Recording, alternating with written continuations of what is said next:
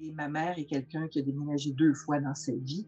Euh, l'idée de déménager, c'était quelque chose. Là, depuis deux ans, je vous dirais, depuis qu'il a fini son secondaire, il commence à comprendre que papa puis maman seront pas toujours là pour lui. Le moment de la réflexion sur la séparation, il faut l'avoir le plus tôt possible pour que, que ça se passe le plus sereinement possible.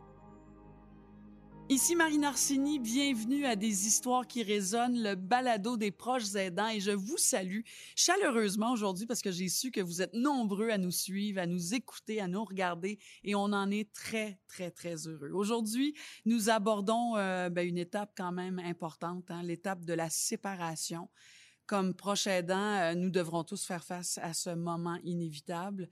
Et euh, ben, pour diverses raisons, va venir le jour où ce sera plus bénéfique, croyez-le ou non, autant pour l'aider que pour vous, euh, pour nous comme proches aidants, d'envisager l'hébergement. C'est une étape euh, de toute évidence forte en émotion, euh, mais nécessaire.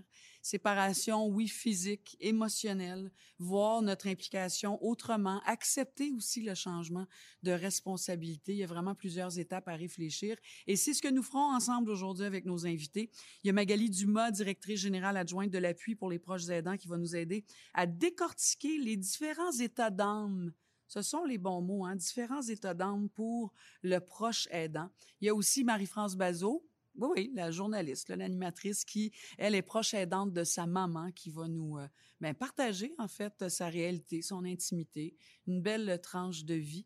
Et également Lynn Chabot, maman de Hugo, un jeune homme de 21 ans qui vit avec un trouble léger du spectre de l'autisme. Un beau, beau menu pour vous aujourd'hui. Bienvenue à tous.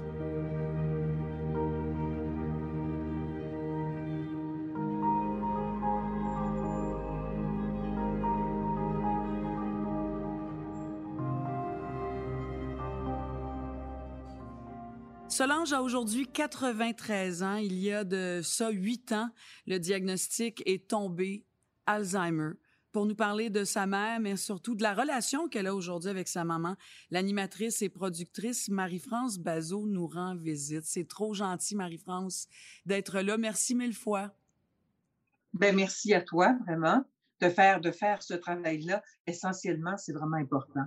Très important. Puis euh, je veux te dire d'emblée, Marie-France, non pas que je doute de ta générosité, mais j'ai quand même été euh, surprise que tu nous donnes accès si ouvertement à ta vie personnelle. Il me semble que je te sais, je te connais discrète à ce niveau-là. Pourquoi avoir accepté notre euh, notre invitation aujourd'hui? Parce que j'ai fait il y a quelques années un balado euh, justement sur euh, l'Alzheimer de ma mère et toutes les démarches là où en était l'Alzheimer, euh, les recherches sur l'Alzheimer il, y a quatre ans maintenant de ça. Et j'ai vu les réactions, à quel point ça a aidé des gens. c'est quelque chose qu'on vit tous individuellement, de savoir que d'autres le vivent, de savoir les embûches par lesquelles d'autres sont passés.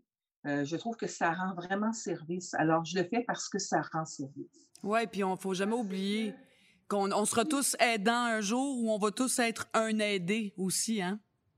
Exactement. Et, et chaque, on rentre vraiment dans l'intimité des gens.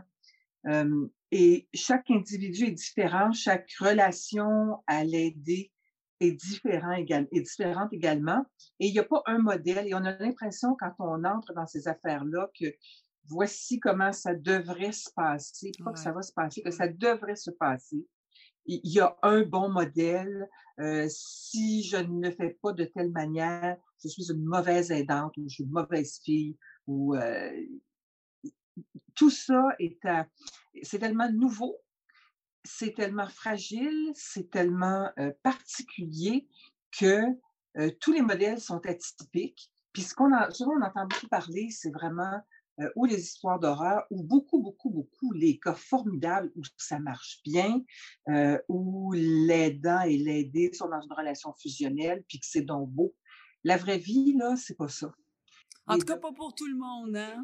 Non, pas pour tout le monde. Et, et de montrer que d'autres façons de vivre les choses euh, existent, euh, je trouve ça, c'est ça, c'est faire œuvre utile. Alors, tu fais œuvre utile, et si j'ouvre mon intimité, c'est parce que ça rend service à des gens. Ouais. Puis quand ça s'y prête, comme aujourd'hui, tu parles assez ouvertement de ta relation, un peu complexe, on peut dire, avec ta maman au départ. Est-ce que vous avez toujours eu une relation complexe, ta mère et toi? Oui, absolument, absolument.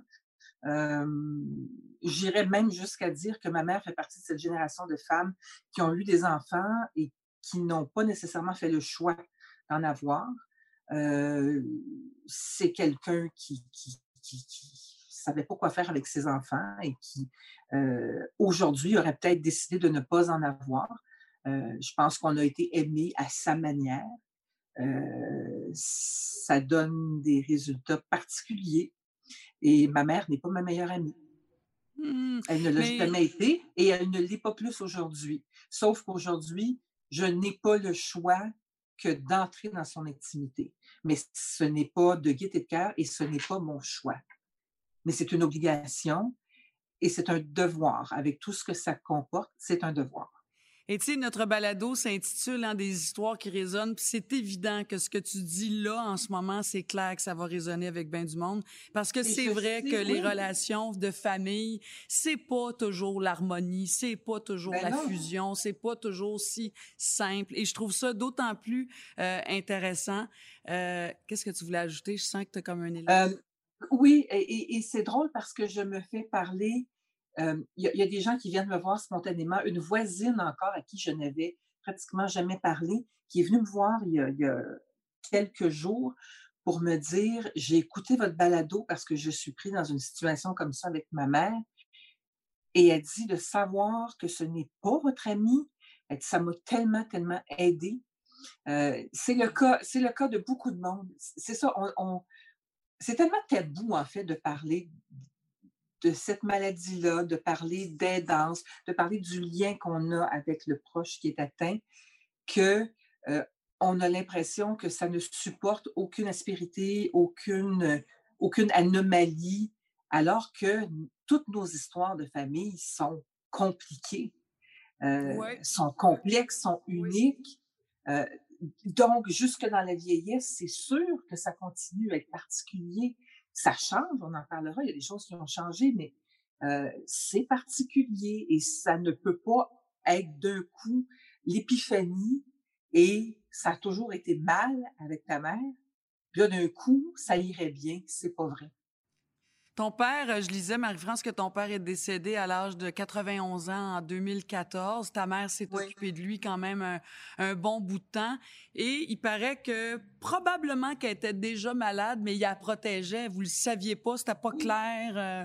En fait, elle ne s'est pas occupée de lui dans le sens de...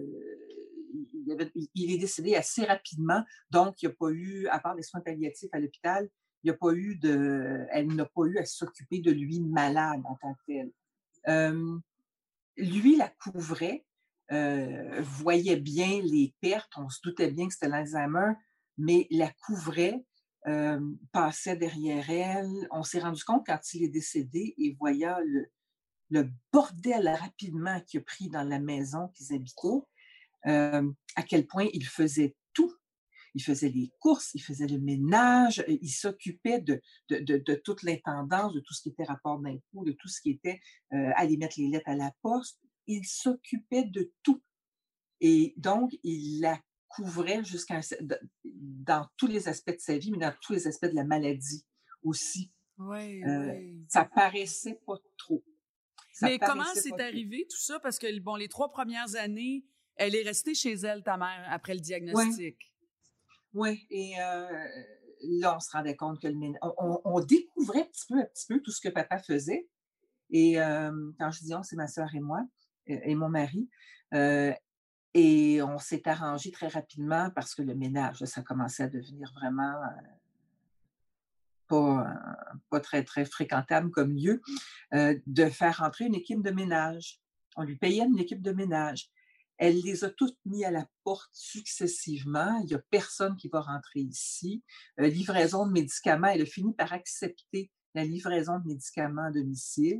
Euh, la nourriture, euh, j'allais faire une épicerie, j'amenais les choses, je vidais le frigo, je lui faisais des plats, je lui faisais la cuisine pour s'apercevoir qu'elle ne mangeait pas, que tout moisissait. qu'elle allait au dépanneur puis qu'elle s'achetait plein de pain de lait qui restait dans le frigo. Ça n'avait plus aucun sens euh, d'arriver et de trouver la cuisinière ouverte. Ça devenait, ça devenait vraiment euh, insalubre, euh, dangereux et inefficace pour elle. Ça n'avait aucun sens. Et c'est là qu'à un moment donné, on a commencé à la maison. Un problème que vivent beaucoup de personnes âgées, c'est qu'ils ont une maison qui a une certaine valeur, mais eux ont uniquement leur pension de vieillesse. Et là, il fallait faire des travaux majeurs dans la maison, il fallait remplacer le toit, il fallait s'occuper de la maison, de l'immense terrain. Euh, évidemment, il ne faisait plus rien, ni ma soeur ni moi avions le temps de nous occuper de ça. Et elle refusait toute aide de l'extérieur. Donc, c'était, ça devenait fou, elle ne pouvait plus rester là. Donc, on a commencé à réfléchir à, à la résidence pour aînés parce que si elle vendait la maison, là, elle avait les moyens d'aller dans une résidence. Alors, on a commencé à lui en parler. Euh, ça, ça s'est passé comment, Marie-France, cette étape-là, de dire, maman, là, je pense qu'il faut que tu vendes la maison, il faut que tu déménages, parce que là, je veux dire, ça fait trois ans, là, mais c'est comme là, ça se détériore. Est-ce que tu en es consciente? Est-ce que tu as pu avoir cette discussion-là avec elle? Non, pas vraiment. Euh, lui en parler, oui, mais est-ce qu'elle comprenait ce qu'on disait? Je doute qu'elle mesure toutes les. Elle comprenait qu'elle allait déménager, mais pour elle, elle pouvait tout faire, là.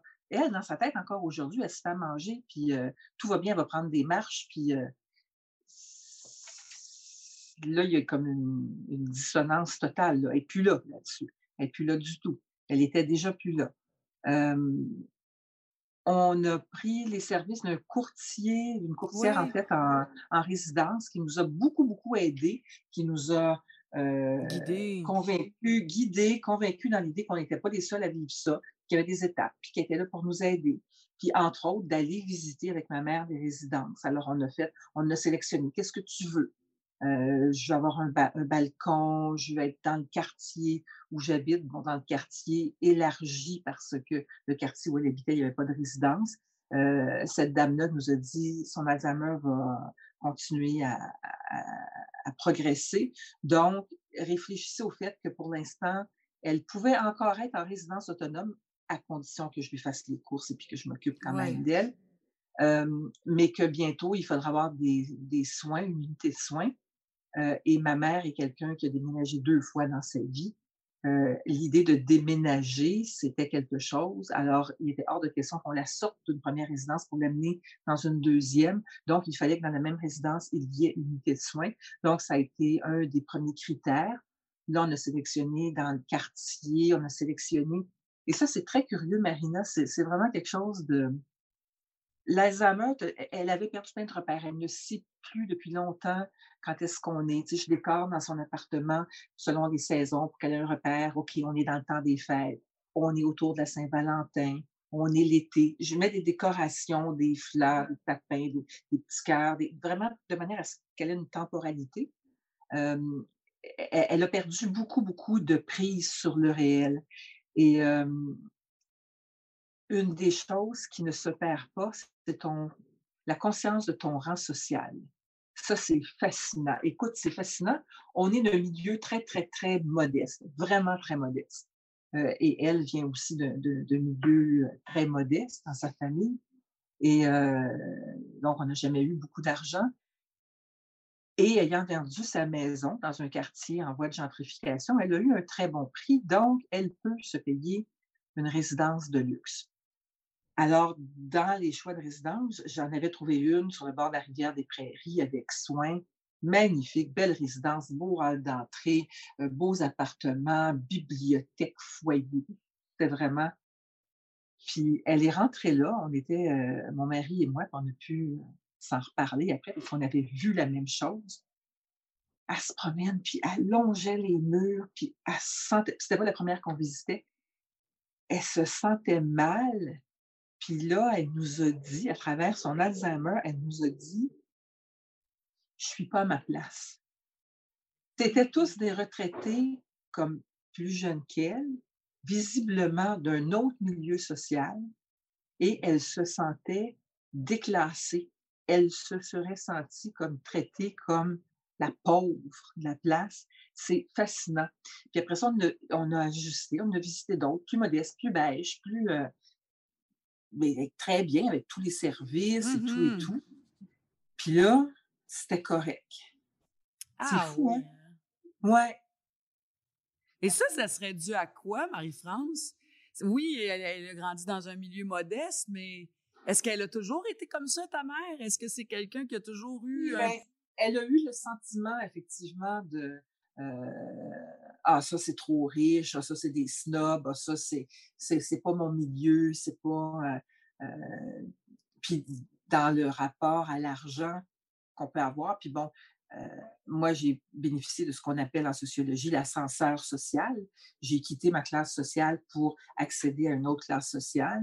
que tu as gagné, que tu as travaillé, que tu as bâti, oui, oui, oui, que, ben oui, tu l'as pas volé.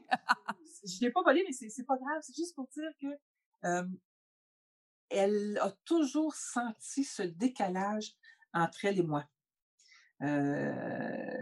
ah oui, toi, on, on sait bien que tu as les moyens de te payer des belles robes il, y a ça, il y a ce côté-là, mmh, quand on l'a amené au resto. Ah ouais, moi, j'irais pas dans un resto comme ça. Ce, côté très fier, mais très dans le jugement aussi. Puis tu as l'impression que tout seul l'a quitté parce qu'il y a plein de couches de, de, sensibilité, de perception, de, de connaissances qui l'ont quitté quand l'Alzheimer s'est mis à progresser.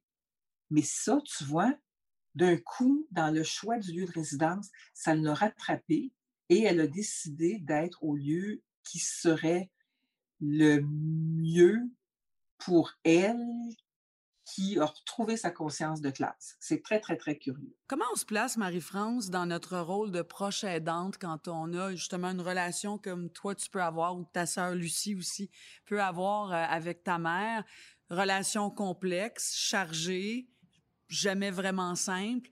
Quand on devient une proche aidante, et tu l'as précisé dès le départ, c'est parce que je suis obligée, sinon elle serait toute seule. Comment on le vit? Comment on se sent? Est-ce que tu as des périodes où tu te sens coupable? Est-ce que tu as des phases de colère? Est-ce que euh, dans ce rôle-là que la vie, à quelque part, t'oblige à avoir, tu sais? La colère, il y en a eu beaucoup parce que ça, me met dans tous mes états à aller la voir. Ça me met vraiment dans tous mes états. Il ne faut pas que j'aille quelque chose à faire ou un, article à écrire ou un travail intellectuel à faire après une visite parce que ça me met dans tous mes états. de la voir si gentille avec moi, alors que ce n'est pas quelqu'un qui a été fin avec moi du tout. De la voir toute gentille, elle, elle a tout oublié ça. Toute cette relation-là, pour elle, c'est oublié. Moi, ce ne l'est pas. Euh, et je ne peux pas lui en vouloir parce que, euh, parce que je vois une femme malade et diminuée et qui visiblement n'a plus une once de méchanceté en elle.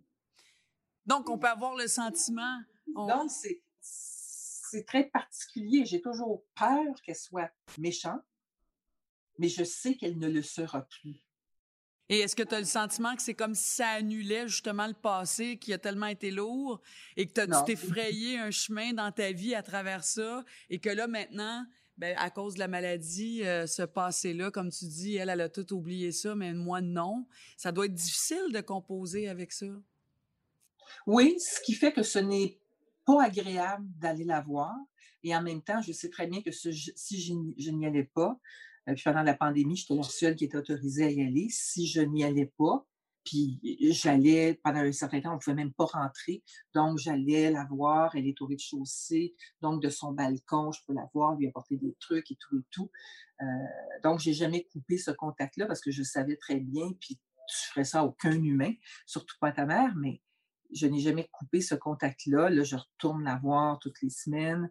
Euh, je suis ce genre de proche aidante-là. Elle a tous les soins, donc je, n'ai pas à manger ou, quoi que ce soit. Puis j'ai pu lui faire des courses, à lui faire le, lavage et tout, tout, mais je lui achète des vêtements, j'achète des, des, trucs qui, améliorent sa vie, euh, sa qualité de vie. Mais non, c'est vraiment, comme je te dis, je me, je me fais un devoir, c'est un devoir d'y aller avec ce que ça incombe de désagréable, mais de responsabilité, parce que sinon, elle serait seule.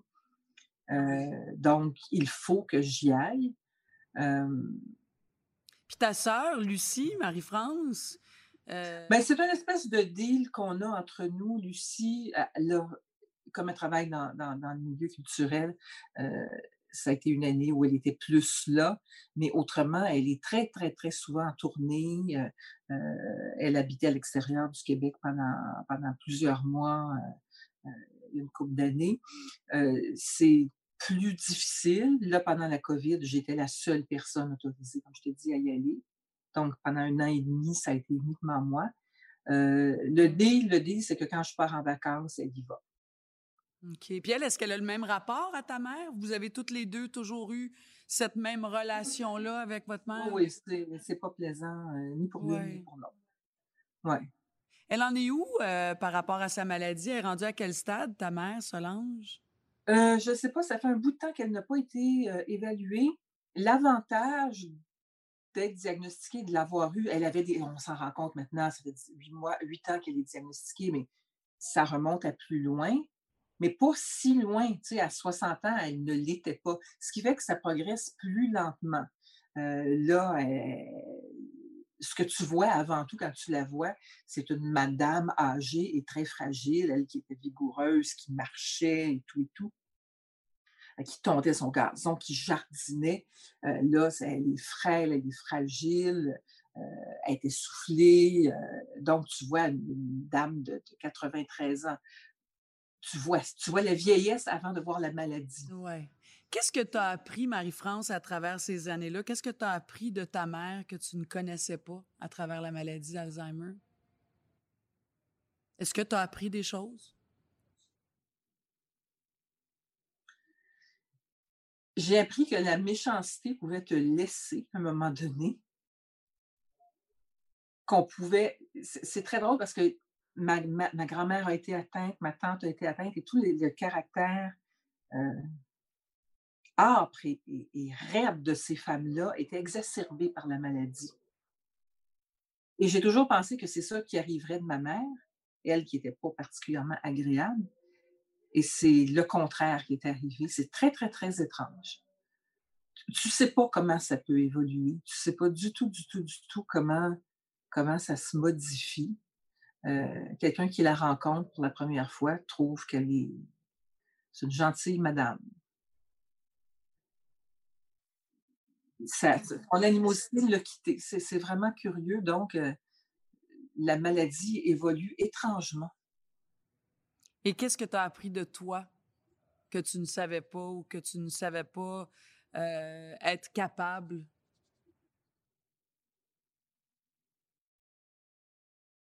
Je pense que j'apprends à pardonner. Hmm.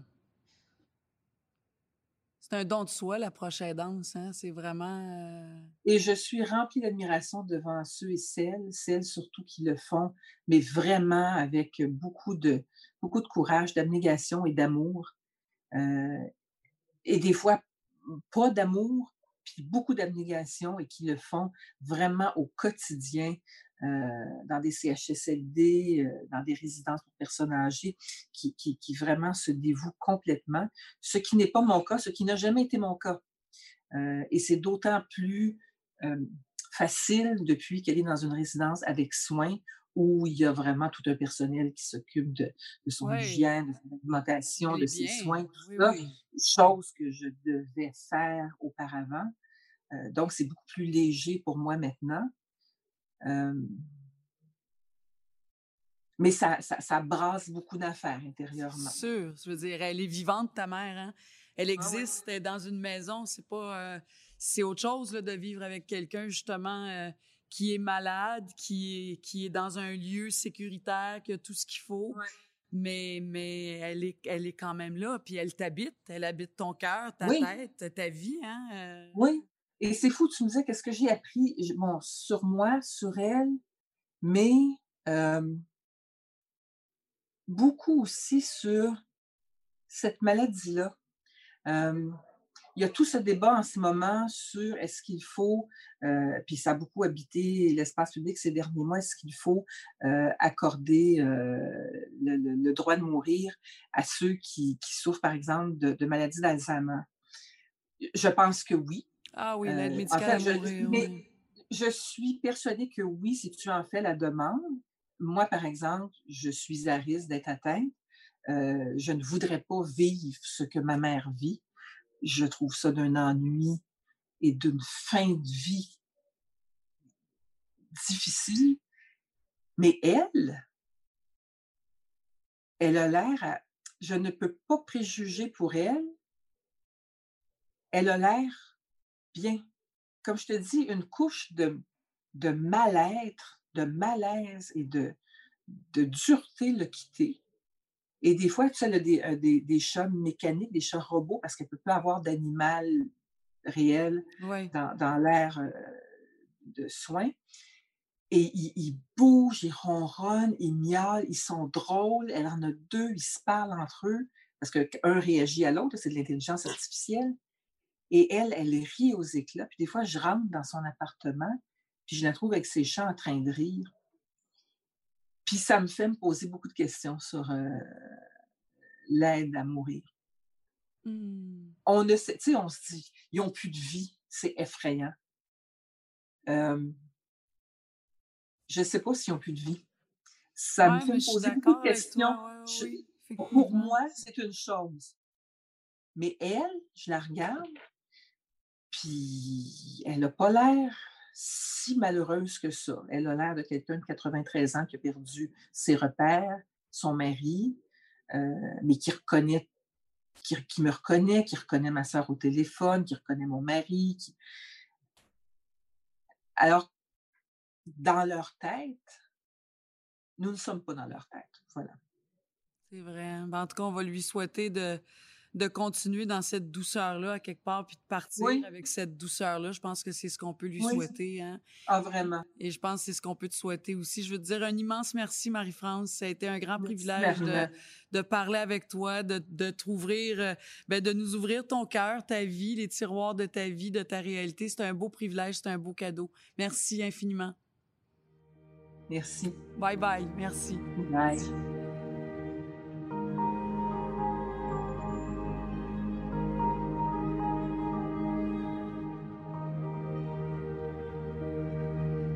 Hugo a aujourd'hui 21 ans et euh, tout au long de sa vie, sa mère Lynn se disait qu'il y avait quelque chose de pas normal avec son fils. Il a été euh, diagnostiqué plusieurs fois avant d'arriver enfin à trouver ce qui se tramait, ce qui se passait dans la tête de son fiston. Trouble léger du spectre de l'autisme. Lynn Chabot, bonjour. Merci. C'est un beau cadeau de vous avoir avec nous. Parce que je sais qu'il y a plusieurs parents qui, euh, qui nous écoutent qui ont besoin d'entendre l'histoire de quelqu'un d'autre. Hein. Euh, ça, ça, nous réconforte, ça nous rassure, ça nous mmh. dit qu'on est normal hein, quand on vit euh, des, des, périodes difficiles. Le diagnostic de Hugo, officiellement, est tombé. Il avait quel âge à ce moment-là? Euh, il avait 13 ans, il s'en allait sur 14 ans. donc, on parle de l'entrée au secondaire. Là. Il est en secondaire 1. Oui, ça a été très long, en fait, parce que son premier diagnostic officiel, puis il l'a encore, c'est le TDAH, le trouble déficitaire d'attention avec hyperactivité, euh, toutes les trois composantes, là, hyperactivité, impulsivité, inattention. ça, il y a eu ça en 2007, donc il avait euh, six ans, il s'en allait sur sept ans. En fait, c'était sa deuxième année de maternelle. Il a, doublé sa maternelle parce qu'il n'arrivait même pas à apprendre l'alphabet, tellement qu'il était en gros déficit d'attention. Et puis. Euh, Et je pense qu'à cette étape-là, Lynn, je me trompe. Est-ce que je me trompe en disant qu'il y a eu la médication? ça, ça a beaucoup oui, aidé. Oui, c'est hein? ça. Parce que moi, moi-même, je le reconnaissais pas. Là. Je voyais, mon gars, il n'est pas hyperactif. Tu sais, puis oui, il l'était. Puis euh, avec la médication, l'enseignante en maternelle a dit écoutez, c'est le jour puis la nuit. Là, là, il écoute, là, il est assis, puis là, il apprend. Tu sais c'est vraiment pour lui, tu sais, qu'on a fait, on a pris la médication parce qu'il en avait besoin. Mais vous dites aussi que très souvent dans son parcours, parce que c'est 13-14 ans, il est rendu un ado, il est souvent passé sous le radar, votre fils, en oui, fait. On n'arrivait pas à, à mettre des mots. En même temps, on le sait que les spécialistes n'aiment pas mettre des étiquettes. Oui, c'est hein? ça. Ça a été long à cause de ça, parce que moi, j'étais suivie aussi à Sainte-Justine, parce que Bon, c'est une histoire longue. Là. Hugo, il est né les pieds beaux, en plus, à sa naissance. là. Ouais, ouais. Fait que j'ai déjà passé par Sainte-Justine. Après, à Sainte-Justine, en fait, en 2008, qu'est-ce qui est arrivé? Euh, c'est une, maladie physique qui s'est déclarée, euh, qu'il y avait depuis la naissance, mais qui s'est déclarée. Donc, un autre symptôme, je n'en ai pas parlé, c'est le syndrome d'Albright, qui fait que c'est un C'est syndrome... même que le McCune, ça? Euh, c'est en 2008, ça. OK, Fait ça, que ça, c'est un, syndrome qui a amené à consulter des endocrinologues, des neurologues, parce qu'il est devenu euh, épileptique à cette époque-là. Puis là, euh, là, mon Dieu, j'avais des rendez-vous à l'hôpital régulièrement. Là, c'était comme très lourd, là, parce que je travaillais à temps plein. Et puis, euh, à un moment donné, juste à cette période-là, j'étais comme, oh non, j'arrête. Là, je suis tombée en trouble d'adaptation. En- Lui, lui ça, bon, il a remonté. Il a été comme cinq jours, presque comateux. Hmm. Puis euh, c'est ça, euh, vu qu'on était à l'hôpital, on a consulté une psychologue. Puis en fait, le premier déclic qui m'est arrivé, c'est qu'en sixième année du primaire, il y avait des signes comme il parlait pas beaucoup aux autres élèves, puis il se promenait beaucoup dans la, cour de récréation dehors, puis il ramassait plein de choses. Fait que je me suis dit, il doit être il doit avoir un toc parce que euh, à la fin de son, son, son primaire, euh, son casier de d'école était plein d'objets. de, de, de branches, de roches, de tout ce qu'il pouvait trouver dehors parce qu'il parlait, tu sais, con- continuellement, il fouillait, il cherchait. Puis en fait, c'était pour diminuer son anxiété. Parce que les Hmm. autistes sont, sont souvent des, beaucoup anxieux. Mais petit, Lynn, là, quand il est né, votre fiston, là, Il a- déjà, vous... Il y avait un trouble de langage, déjà un retard de langage qui était ouais. diagnostiqué. Là, il a commencé à parler juste à 4 ans. Euh, entre 5 et 7 ans, on a, on a, on a été en- on, a, on a fait beaucoup de rendez-vous avec des orthophonistes. Hmm. Mais c'est quand même incroyable que le diagnostic officiel est tombé à l'âge de 13-14 Oui, ans. ben- Ça a été tout un parcours pour vous. Parce que, tu sais, euh, ces réactions euh, ben, d'anxiété, on a regardé si c'était pas un trouble anxieux, ça n'était pas un. Euh, le fait qu'il parlait pas beaucoup aux gens, c'était peut-être lié à un trouble de langage qu'on diagnostiquait. Parce que, Mm. oui, je vous ai pas dit, quand euh, j'ai sorti de l'hôpital avec le diagnostic de TDAH, ce qu'il me disait, c'est qu'il y avait une, probablement une déficience légère. Parce que ses résultats au WIS4, là, c'est un test qui disait qu'il était comme proche à 20 En tout cas, il était proche de la déficience intellectuelle. Moi, je dis, mon gars, il n'est pas déficient. Mais les médecins sont comme, ils m'obstinent. Ils disaient, ben non, on ne voudrait pas qu'il soit déficient. Mais je le sais qu'il n'est pas déficient, sais. Parce qu'il fait des choses qu'un déficient ne ferait pas. Mais là, vous, le- vous le dites, là, spontanément, vous parlez de vous. J'imagine que comme parent aussi, bon, votre fils, là, la, la liste est longue. Là. Il y avait Ouais. ça, il y avait pas ça, il était de même, il était Fait que pas c'est de ça même. qu'on a cherché. hein, c'est Qu'est-ce qu'il y a autre, Mais autre vous- que la déficience? Il y a peut-être un trouble de langage. Mais ben, tu vous, comme parent, là, la culpabilité de se dire, coudon, on Euh. est-tu apte, on est-tu, euh, on est-tu équipé, on, est-ce qu'on fait les bonnes choses, est-ce qu'on, hein, j'imagine Ouais. que vous aussi vous avez vécu. Ben moi, j'ai euh, lu beaucoup là-dessus. euh, tu sais, il y a beaucoup de livres euh, de la pédopsychologie, là, si Oui, on oui. veut. euh, ça, je savais qu'est-ce qu'il fallait que je fasse, tu sais, euh, avec un, un- un jeune qui est comme ça, mais c'est de le faire parce que quand on est fatigué, on n'a pas les mêmes. Puis quand on a moins le temps, parce que je travaille à temps plein, on n'a pas les mêmes aptitudes, tu sais, à, à bien, à bien intervenir auprès de son enfant, tu sais. Ben oui, on n'est Donc, pas euh, équipé, on n'est pas des. ça. Ben, même Ben, moi, je- je suis plus équipée parce que je suis Ben travailleuse oui. sociale. Mais Donc, exactement. tu sais, je savais un peu ce que je devais faire, mais j'avais pas le temps de le faire pour mon fils parce que je travaillais 35 heures. Puis, euh, je voyais, moi, je travaillais dans un centre communautaire pour aînés où j'ai travaillé une dizaine d'années. Puis, il y a des personnes qui venaient me trouver euh, parce que soit leur conjoint ou leur, leur, euh, leur mère ou leur père avaient des problèmes, tu sais, puis ils étaient des Mhm. proches aidants, tu sais.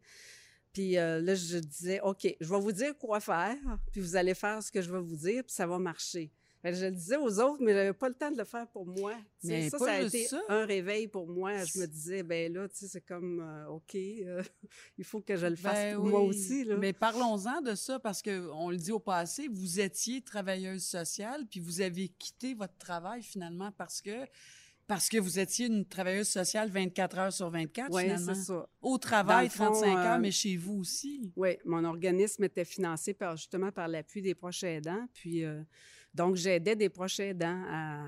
J'accompagnais des proches aidants dans leur histoire, dans leur aventure, dans, dans le développement de pistes de Mm. solutions pour eux. Puis, en même temps, c'était pour moi, parce que quand j'ai fait ce travail-là, euh, je n'avais pas encore le diagnostic de TSA. Pour Hugo, oui. Euh, mais je me doutais bien que j'étais proche aidante pareil. Là. Mais ça, regardez, je veux, je suis curieuse. Ouais. Je, je savais quand même que j'étais proche aidante. Ben, c'est parce qu'on a je- le rôle de maman et on devient aussi une proche aidante. Mhm. Ça, dans votre tête, dans votre cœur, comment, comment ça s'est placé, ça? Ça se plaçait où? Puis comment vous avez géré ça? Comment En on- fait, ça se place pas, Marina, parce que les proches aidants, euh, souvent à cause de la tâche qu'ils ont à accumuler, je vous dirais que ça s'accumule. OK, on est l'épouse, on est la femme, on est la mère, on est la... On accumule tout ça. Puis à un moment donné, on vit beaucoup de frustration parce que c'est pas des choses qu'on conscientise. Ce qui m'a aidé, c'est quand j'ai fait mon deuxième trouble d'adaptation, un peu, là, justement suite au fait que, je vous dis, la première fois, c'est quand il y a eu le diagnostic de syndrome d'Albright. La deuxième fois, c'est quand euh, j'ai quitté mon emploi de travailleuse sociale auprès Mm. des proches aidants parce que, puis tu sais, ça me faisait beaucoup de peine. Là, je, parce que j'étais attachée aux proches aidants, puis je disais, ben, il faut que je pense à moi aussi là-dedans. Là. Donc, euh, en quittant, je me suis pas rendu compte, mais j'étais comme sur le bord de l'épuisement professionnel.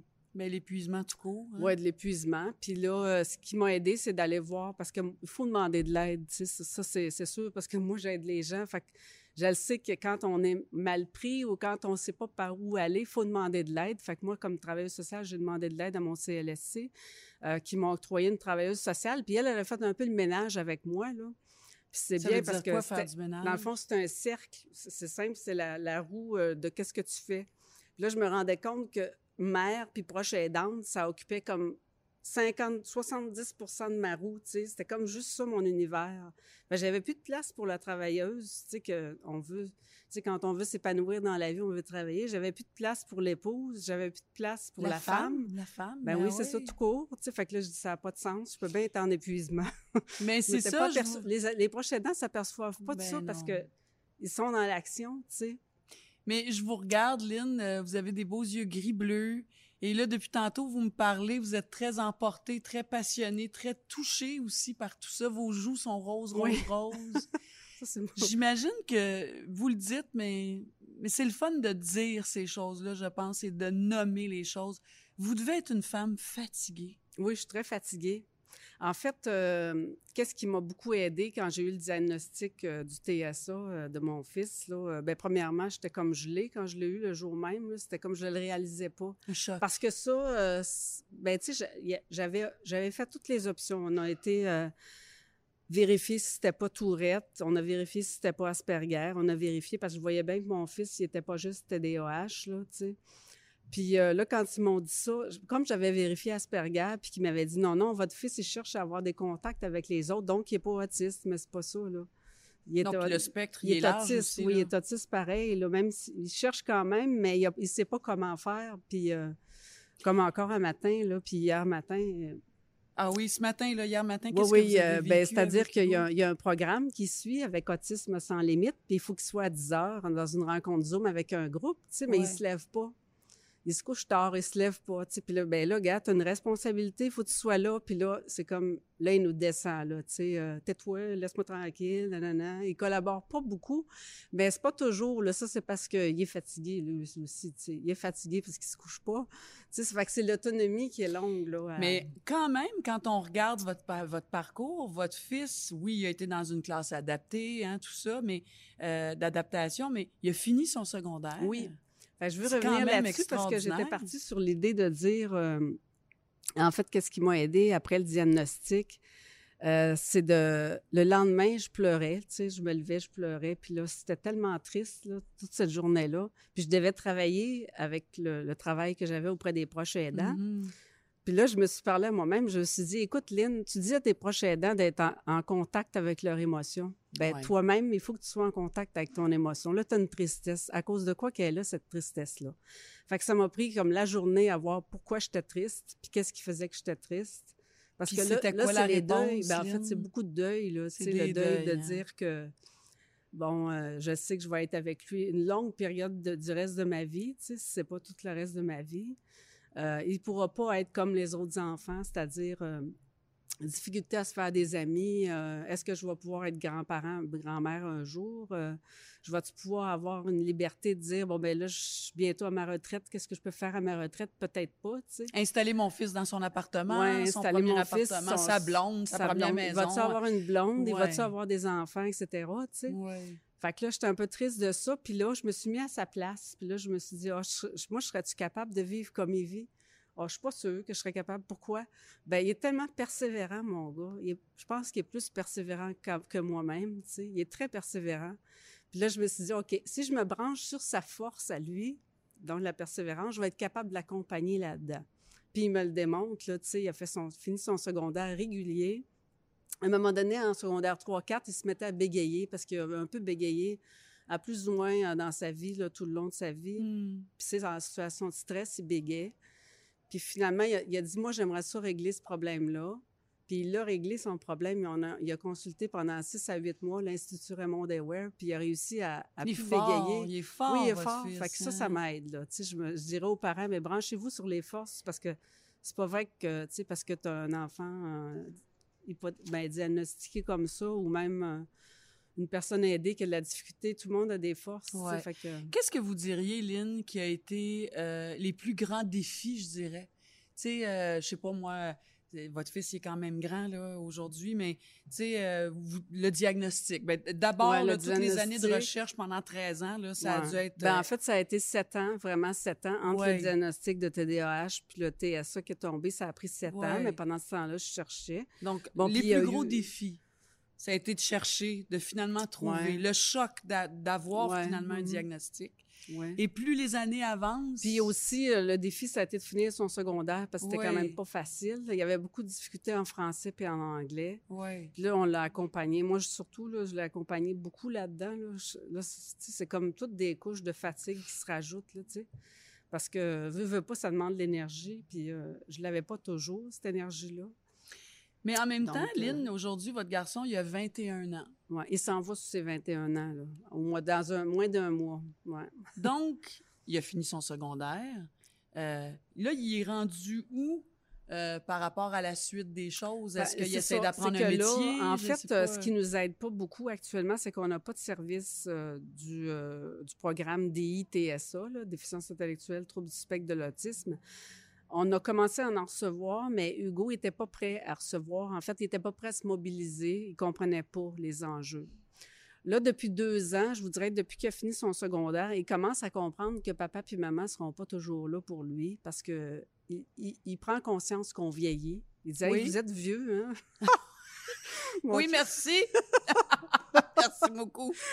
Donc, Puis- il, il commence à être Oui, conscient ça. de ça. Puis à un moment donné, il a écouté un film. Mon gars doit être sensible comme moi. Puis là, c'était l'histoire d'un jeune qui perdait ses parents. Puis là, il est sorti du film, il était voir son père, mon mari. Puis là, il dit, euh, en pleurant, Vous allez mourir un jour. Tu sais, Ah, c'est comme, on dirait que ça l'a comme réveillé. Puis, euh, puis là, euh, il commence, tu sais, là, on dit, ben écoute, Hugo, on sera peut-être pas toujours dans notre maison. Là. Ben, il dit, ça va être à moi la maison. Je au début, tu sais, il y a deux ans. Ça va être à moi, c'est moi qui vais habiter ici. Ben là, tu sais.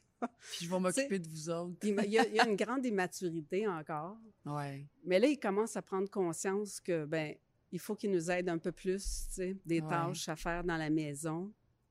Il en fait un peu, mais il en fait pas assez. Puis là, on est rendu à, la- à- il appelle ça la transition vie active, euh, transition euh, école-vie active, c'est-à-dire après l'école, il y a la vie active. Qu'est-ce que tu veux faire plus tard? Hmm. Puis à ça, il répond pas rien. Ouais. Il sait pas. Il comprend pas c'est quoi ton projet d'avenir. Il comprend pas ça. C'est quoi un projet d'avenir? Ouais. C'est quoi l'avenir? Puis une autre étape, Lynn, veut, veut pas, c'est qu'il faut penser aussi à ben, une possible séparation de vous. Oui, On va ça. aborder ce sujet-là.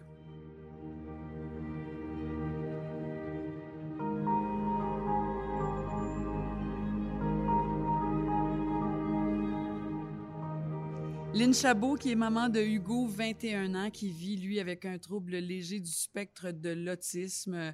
Euh, Aujourd'hui, on le disait juste avant euh, la transition, Lynn, euh, vous dites que dernièrement, il a écouté un film, il commence à réaliser que vous vieillissez. Il a écouté un film où les gens mouraient, puis il est sorti de la pièce en quasiment en pleurant, en disant Vous allez mourir un jour. Mm. Puis vous dites Ben oui, effectivement, mais on sera peut-être pas non plus toujours dans cette maison-là. Et là, lui pense qu'il voudrait garder la maison et que vous pourriez habiter avec lui. Mais tout ça, c'est peut-être pas réaliste. Non. Alors, vous devez penser, j'imagine, à la suite des choses. euh, Oui, puis ça, je vous dirais que c'est un peu abstrait encore. Ouais. Euh, c'est- paradoxal parce que, je, comme la- il y a deux semaines, j'étais chez mon dentiste. Puis moi, j'ai dit, idéalement, j'aimerais ça prendre ma retraite dans un an, deux ans. Ben, je dis un an, tu sais, parce Là, que vous je me avez dis un an. 60 J'ai ans, c'est 60 ans, oui. Ouais.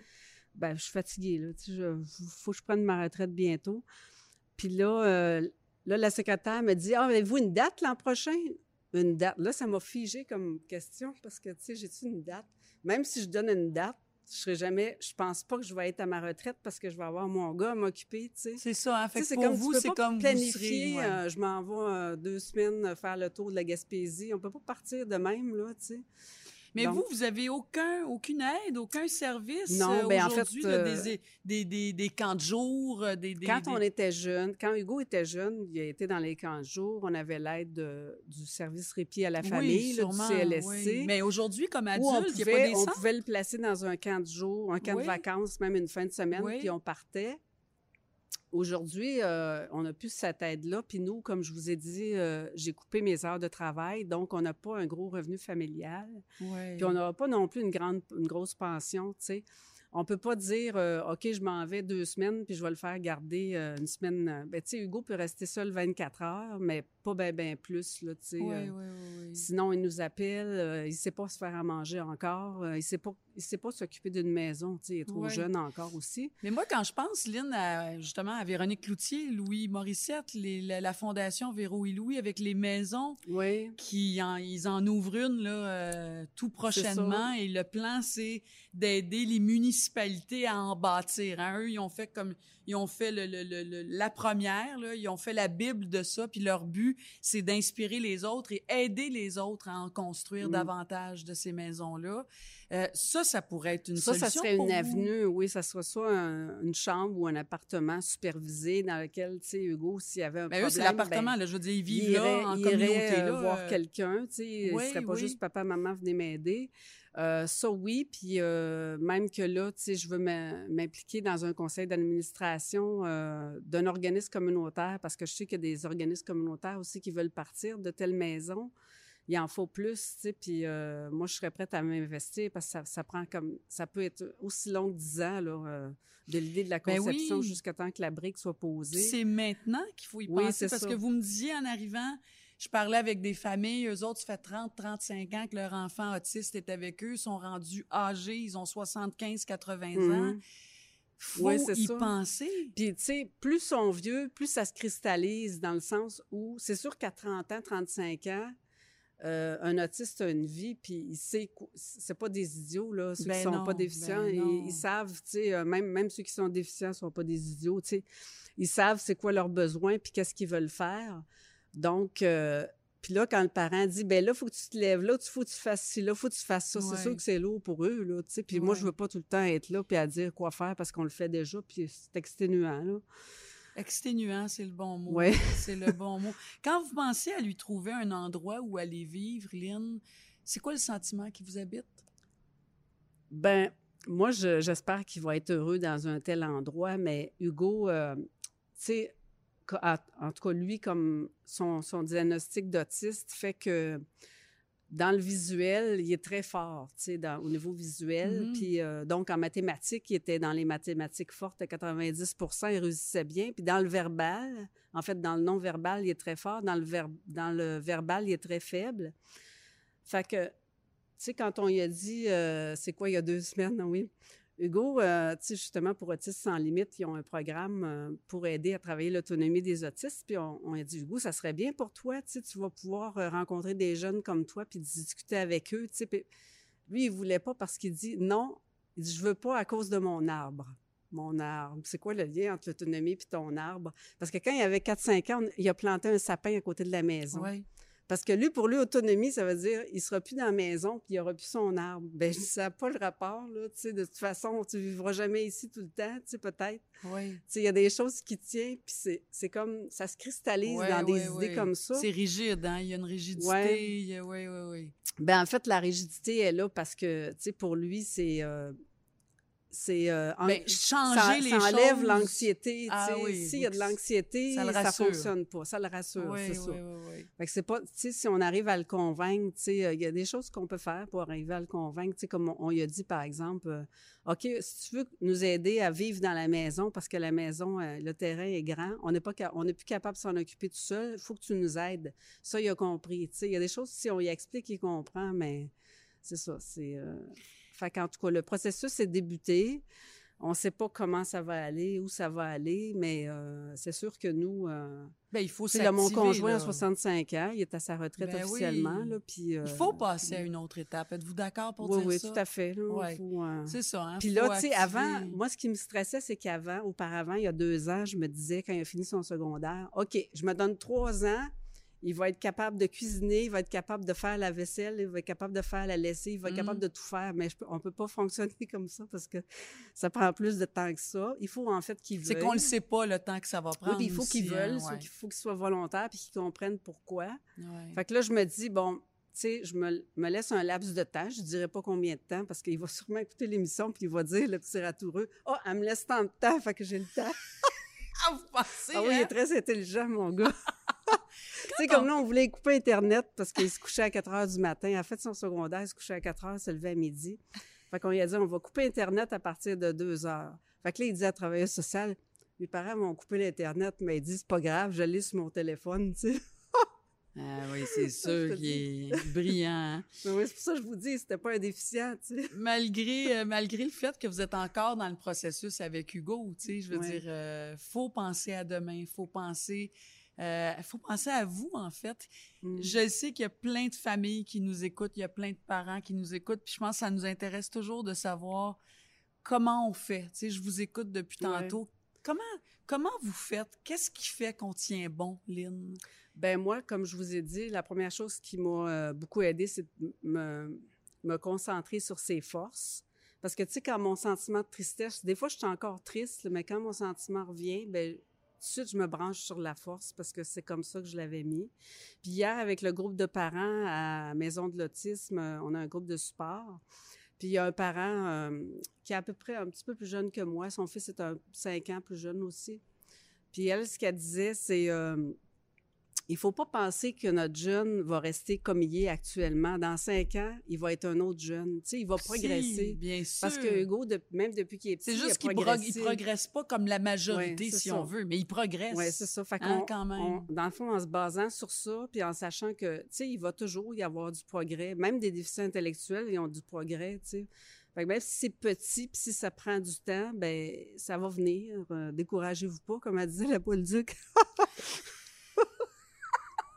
Vous êtes formidable. Lynn Chabot, merci tellement d'être venue nous, nous rendre visite, de nous ouvrir comme ça votre cœur de maman, votre cœur de, de proche aidante euh, Mm. auprès de votre fils Hugo. Merci pour votre force, votre courage, parce que à vous écouter, ça nous en donne beaucoup. Fait que je vous dis un immense merci. Et merci de m'avoir invité.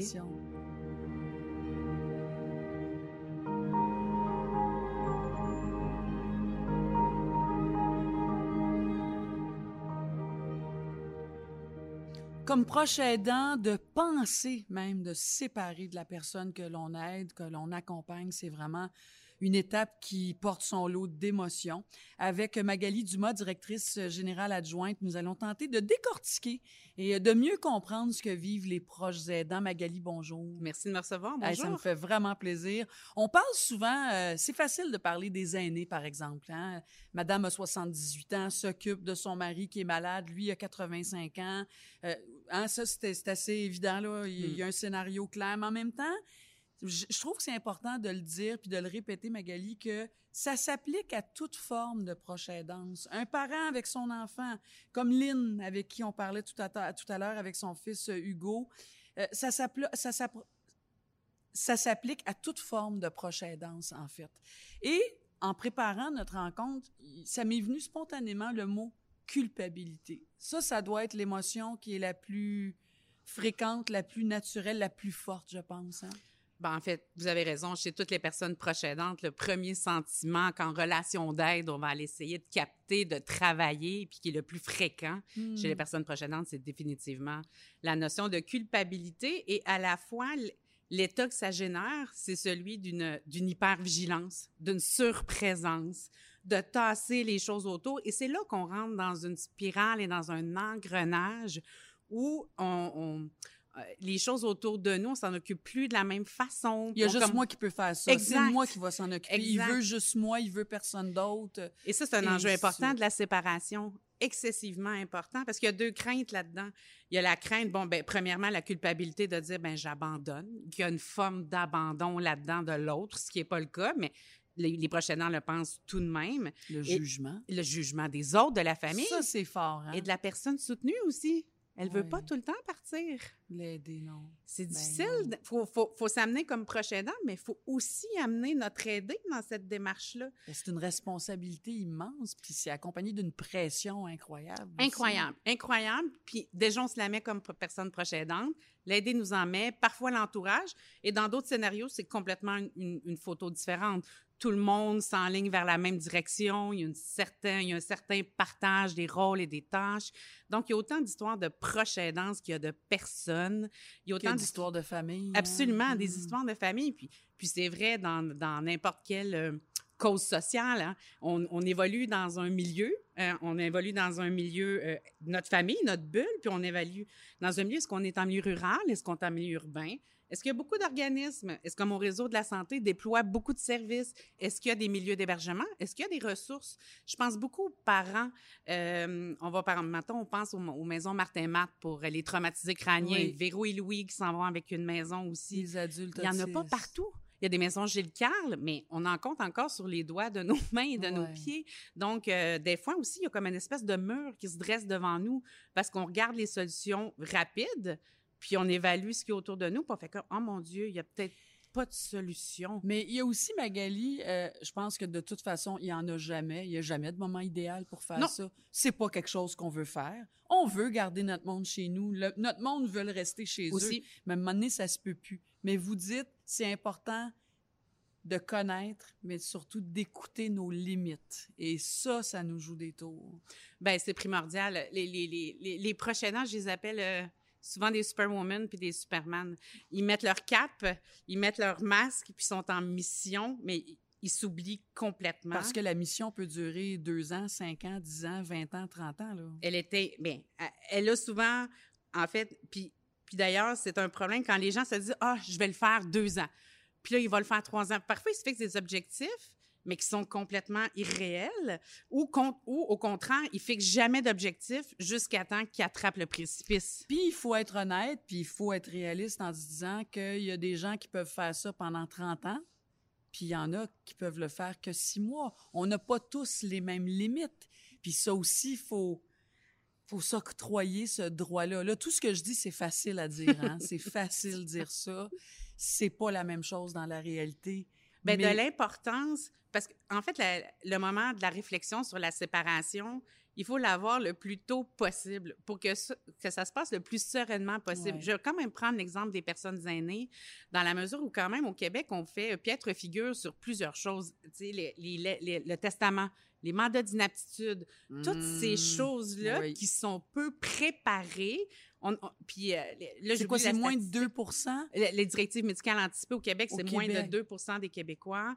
Euh, les gens qui ont des mandats d'inaptitude prêts à être homologués, c'est une minorité aussi euh, de, de- de personnes au Québec. Donc, on n'est pas talentueux pour ça. Non, on n'aime pas ça. parler de non, ça. ouais, on est, on, de la faim, de la retraite, de la mort, du, de tout ce qui vient. les Québécois, on est, on est des gens de party, on, on, on, on- on aime la famille, fait qu'on on a de la difficulté à projeter parfois. C'est parler de la mort, c'est pas le fun. il paraît que du côté de nos voisins canadiens anglais, c'est différent. Complètement. autres sont meilleurs que Ils nous. sont vraiment meilleurs que nous. Ils sont vraiment meilleurs que Qu'est-ce qui nous. fait ça? La culture? la- C'est quoi le- la façon qu'on est élevé? C'est quelque chose qu'on a, on nourrit tout au long de notre vie? Je suis pas sociologue, mais Ouais, ce serait ça serait difficile de penser que la question judéo-chrétienne n'a pas à voir là.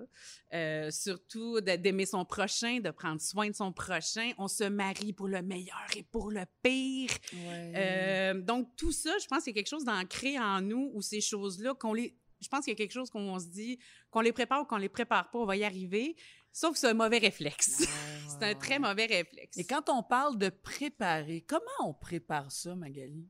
Mais en fait, je, vais essayer de prendre plusieurs exemples. Je vais prendre euh, l'histoire de, de, de, parents avec un jeune enfant autiste euh, qui ont la chance, euh, peut-être la chance, contrairement à Mme Chabot, de le savoir plus tôt dans le parcours de leur enfant.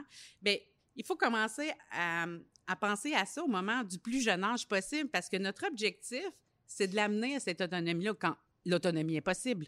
Euh, sinon, c'est de donner d'autres clés, c'est de travailler avec des partenaires du milieu, d'aller chercher des services dans les organismes communautaires. De s'arranger pour mettre notre enfant dans un contexte d'autonomie qui va l'accompagner. Absolument. Et, miser sur ses forces puis le faire évoluer. Et, et, ça, bon, on parle maintenant des troubles, des troubles du spectre de l'autisme, mais si je pense à la déficience intellectuelle, où il y a, il y a des limitations qui ne vont pas s'améliorer dans le temps, euh, notre enfant comme ça, mais de l'importance justement d'aller socialiser dans des groupes, euh, d'aller dans des groupes communautaires, d'avoir des groupes d'échange pour entendre l'histoire des, autres parents, des autres familles. Quelle clé? Il y, a toujours quelqu'un qui a passé où on s'apprête à passer. Toujours. Il y a toujours quelqu'un qui a fait ce, mmh. chemin-là. Et le, le, pairage entre aidants, c'est une des meilleures solutions. Il n'y a pas un professionnel qui peut accoter ce que notre père va, va nous dire. que, mmh. entendre son histoire de vie, voir quelle solution il a trouvé, c'est souvent par là que les proches aidants s'ouvre des fenêtres de possibilités. Puis c'est important aussi d'avoir des fenêtres de possibilités. Ben oui, mon Parce qu'il y en a beaucoup qui sont comme ça aussi, qui veulent pas les voir. Là, ça fait peur, la séparation. On met un enfant au monde, oui, pour s'en occuper, oui, parce qu'on veut qu'il soit autonome. Mais quand on sait qu'il n'est pas autonome et qu'il ne le sera pas. Donc, il faut aller chercher des outils pour nous aider à, à mieux l'aider. Et je trouve ça intéressant parce qu'on dit aussi que l'approche aidance ne s'arrête pas à l'hébergement elle change. C'est pas parce que on va placer la personne qu'on aide qu'on n'est plus des aidants, qu'on n'est plus des proches aidants, puis qu'on n'existe plus, puis qu'on n'est plus présent dans, la vie de cette personne-là. S'il y a quelque chose à tirer de positif dans, dans la pandémie qu'on connaît en ce moment, c'est la reconnaissance de ça. En milieu d'hébergement, quand on vu dans les CHSLD, quand les proches aidants n'ont pas pu rentrer pendant deux mois, il y a eu l'hécatombe de soins. Il y a des gens qui n'ont pas été nourris, il y a des gens qui n'ont pas été lavés. Euh, on l'a vu dans d'autres services, des maisons de soins palliatifs, mm. des maisons, des, milieux de vie pour euh, des personnes en perte d'autonomie, de, de, tout âge, de tout genre. On a vu que la présence des proches aidants était non seulement significative pour la personne, mais elle est significative dans notre organisation de la vie. Donc, euh, non, absolument pas. La proche aidante ne s'arrête pas à l'hébergement, pas plus qu'elle s'arrête au décès par ailleurs, ça étant un autre sujet.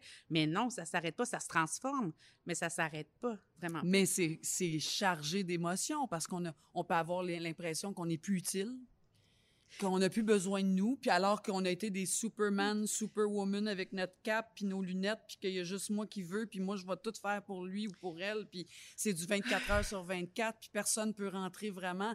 On se rend pas compte de ça, mais c'est ça, hein, le, parcours. C'est, euh, c'est ça. Puis d'ailleurs, quand on accompagne, entre autres, au service info-aidant, des gens dans, dans, dans, dans, cette, dans cette période de transition-là, on les met en, on les met en garde. En fait, on, essaie de leur faire voir qu'ils vont avoir des, émotions très mitigées une fois l'hébergement fait. Il n'y aura pas de bonne réponse pour eux. en, partie, oui, c'est-à-dire si notre proche est bien traité, qu'on le sent, qu'on le voit, on va être rassuré. Mais ça va aussi créer, oh my God, il y a quelqu'un qui peut être aussi bon que moi avec mon mmh. enfant. Oui, puis c'est ça qui est intéressant, c'est que on veut ça, mais quand on est face à ça, quand ça arrive, c'est douloureux. C'est douloureux, puis c'est normal. Absolument. C'est ce que vous dites. C'est normal d'avoir ces pensées-là, ces sentiments-là. C'est ça le parcours, c'est ça l'évolution aussi. Puis quand ça hein. va pas comme on voudrait dans ce milieu de vie-là, ben là, non, j'aurais jamais dû faire, faire le mouvement. Il était tellement mieux à la maison. Euh, fait qu'il n'y en a pas de bonne réponse. Comment vous allez interpréter la façon? Ben, c'est justement, nous, ce qu'on enseigne aux prochains c'est de dire, soyez prêts à tout, accueillez-le, accueillez l'émotion que ça va susciter, mais qui est normal. Qui est normal. Donnez-vous ce droit-là de, de penser à des affaires qui, peut-être, dans votre tête, c'est honteux de penser ça ou c'est honteux de me sentir comme ça. Un autre volet que je trouve très intéressant, c'est réapprendre à s'occuper de soi. Hum! Vous dites redevenir un humain à part entière. Ça aussi, c'est une autre étape. Euh, on, parle souvent de la préparation à la retraite. On, euh, invite les gens à se préparer à la retraite parce que vous allez voir, quand, quand, votre semaine, tout d'un coup, de 40 heures, va se réduire à « mon Dieu, j'ai des loisirs », ça paraît super bien quand on le regarde de l'intérieur de notre vie active. Oh my God! Mais quand on s'y rend, Si on n'était pas préparé, que va-t-on faire de tout ce beau temps-là? c'est la même chose. C'est la même chose. On peut faire le même parallèle. C'est un très bon exemple, je trouve. C'est la même chose. Puis si il faut penser à ces choses-là, puis ultimement, pas juste quand la personne, le moment de la séparation survient, si on s'est oublié comme personne proche aidante tout au long de notre parcours de proche aidante, qu'on n'a pas conservé des moments pour se valoriser soi, qu'on n'est pas allé chercher des services qui vont nous permettre, son trip sur les quilles, d'aller aux quilles tous les samedis soirs parce que c'est ça qui nous nourrit. Si on a oublié tout ça, ça va être d'autant plus difficile à cette période-là. Tout ça est une histoire de trajectoire tout ça nous parle de l'importance que quand on se reconnaît comme personne proche aidante, à l'année, quand on utilise un miroir pour nous faire reconnaître aussi qu'on est personne proche aidante, toutes ces réflexions-là se bousculent, mais plus on a de temps pour les comprendre, en discuter de chacune de ces étapes-là, prendre le temps de les traverser, de vivre les émotions. Puis quand les émotions sont, sont passées, on est à tête plus reposée. Ça ne veut pas dire que tous les scénarios qu'on s'est faits vont se produire parce qu'il est arrivé XYZ, on pensait à l'hébergement dans cinq ans, ça s'est précipité, c'est l'année prochaine finalement. Hmm. Ça se peut que vos scénarios, en fait, il y a des bonnes chances que vos scénarios ne fonctionnent pas, mais vous allez être capable de gérer le fait qu'ils ne fonctionnent pas. Oui, oui, c'est Parce que vous avez entendu un plan B, un plan C ailleurs, vous avez entendu un plan B en quelque part d'autre dans un groupe, vous en avez discuté des options. Fait que quand le plan A, il part, mais c'est souvent ça qui arrive à la retraite. Hein. Les gens arrivent avec un plan A, ils ont fait aucun autre scénario. Donc, si le plan A fonctionne pas, c'est l'hécatombe. C'est la même chose pour les personnes prochaines Exact. Il faut essayer d'avoir le jeu de cartes le plus complet possible pour s'assurer que si c'est pas cette main-là, ce sera la prochaine qui sera gagnante. Oui, puis l'hébergement, ça peut être quelque chose de positif. C'est quelque chose de positif autant pour l'aider que pour l'aidant. Ne sont pas rares les histoires où les aider et et peu importe qu'on parle d'aînés, de vieillissement, qu'on parle de, qui gagnent en autonomie dans le milieu de vie, euh, qui retrouvent des, des, des, personnes qui parlaient plus, qui se remettent à parler. Euh, y a, oui, parce qu'ils ont les ergothérapeutes et tout le monde autour d'eux pour, pour, les aider à améliorer Exactement. Puis souvent, quand on est aussi dans un certain stade de prochaine on est fatigué. Fait qu'on les fait plus forcément, ces activités-là. Puis c'est bien correct, là, mais on les fait plus. Et là, on retrouve toute cette stimulation-là. Et et, finalement, euh, c'est bon pour le prochain an et pour l'aider à terme. Magali, merci tellement. Écoutez, je vous le dis à chaque fois, mais allez chercher de l'aide, se faire accompagner. Euh, il y a la ligne info aidant, vous le savez, un 855-852-7784. Magali Dumas, merci beaucoup. Mon plaisir, merci.